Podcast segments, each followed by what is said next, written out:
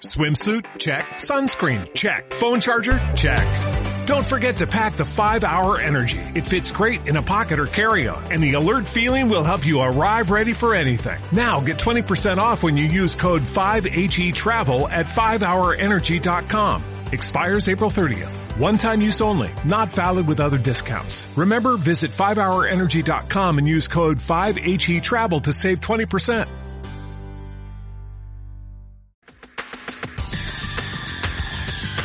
El análisis del día con visión global.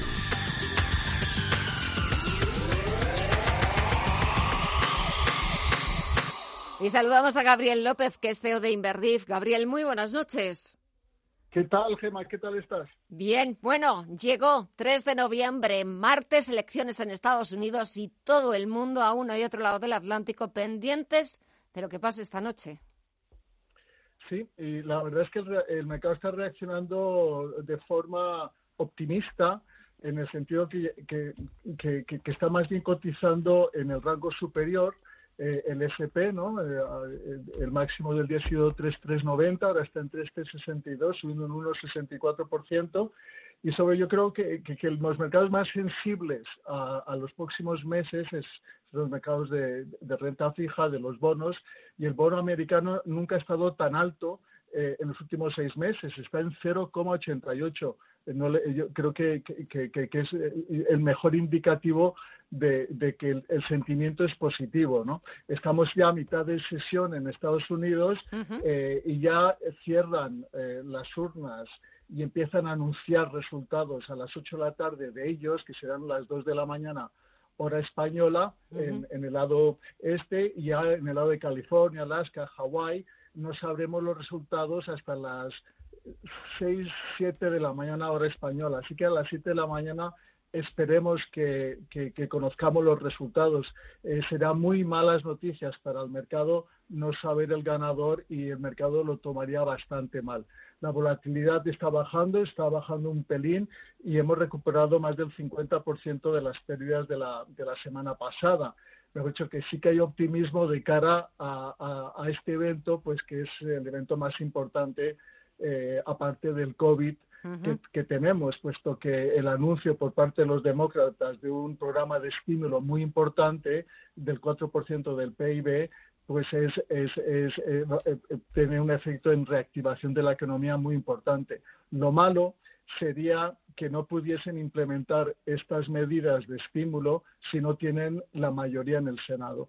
Entonces, eh, tenemos que estar muy pendientes de los resultados, no solo eh, presidenciales, sino también del Senado, ¿no? Hay que estar pendientes más o menos a las 2, 3 de la mañana sabremos el resultado de Florida, que es muy importante, pero ya para el Senado también sería importante ver el resultado de, por ejemplo, de Carolina del Norte, si ha conseguido ahí un senador, porque es muy importante que tenga una mayoría en el Senado, pero el mercado no le gustaría que tuviese una mayoría aplastante, porque entonces tienen miedo de que pueden introducir eh, medidas muy de izquierdas. ¿no? Eh, ya el señor Biden ha dicho que iba a subir los impuestos hasta el 28%, que es por debajo de donde estaban antes de que llegase Trump, y con eso yo creo que el mercado estaría bastante tranquilo.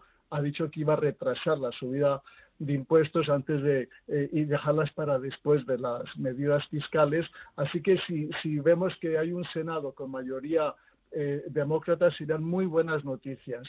La mejor noticia sería una presidencia de Biden por parte del, mercado, que es lo que está ahora descontando, y una victoria en el Senado. Si vemos que no tiene victoria o mayoría en el Senado, sí que el mercado se va a retraer, eh, no va a estar tan, tan optimista, por, puesto que todas estas medidas no se van a implementar tan fácilmente.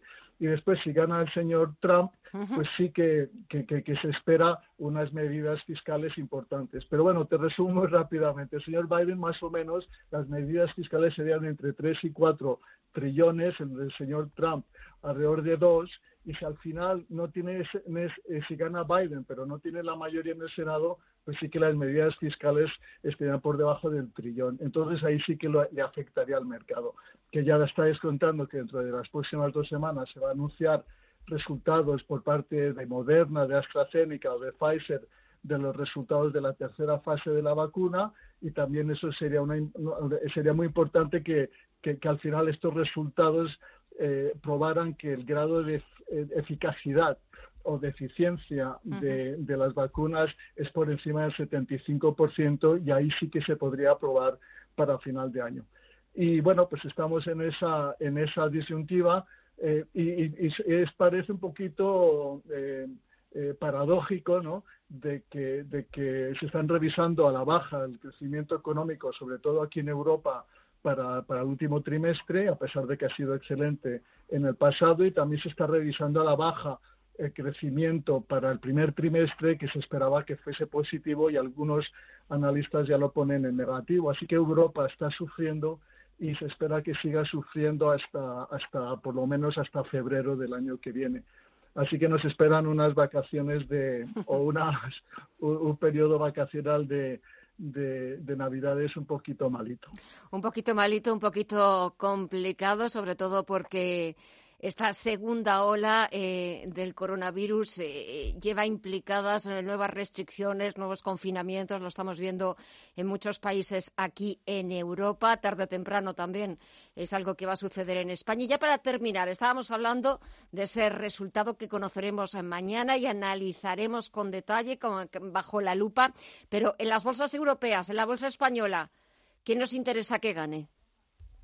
Bueno, yo creo que, que, si eh, el mercado al final está muy positivo, el, dólar se va a depreciar aún más, esto puede beneficiar a los mercados emergentes, todas las eh, empresas españolas sensibles a los mercados emergentes, con presencia ahí, como Santander, eh, Inditex, eh, Repsol, Telefónica, yo creo que pueden eh, eh, eh, reaccionar positivamente. ¿no? Después también hay otros sectores en Europa que se han quedado muy atrás, que están cotizando con unos descuentos muy importantes y también creo que, que, que podría ser una oportunidad de que el mercado en el corto plazo va a reaccionar de forma positiva si tenemos eh, eh, digamos, el, escenario ideal, ¿no? Después ya el mercado pues tomará otra vez beneficios, pues porque está la incertidumbre del COVID, también la incertidumbre del COVID en Estados Unidos.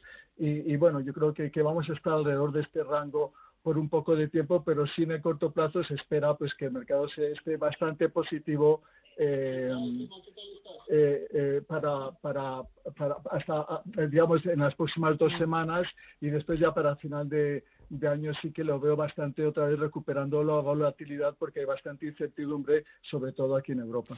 Pues Gabriel López, CEO de Inverdif, gracias como siempre por el análisis, por las explicaciones. Mañana saldremos de dudas, se despejará una de las grandes incógnitas que tienen los inversores y medio mundo ahora mismo, esas elecciones en Estados Unidos.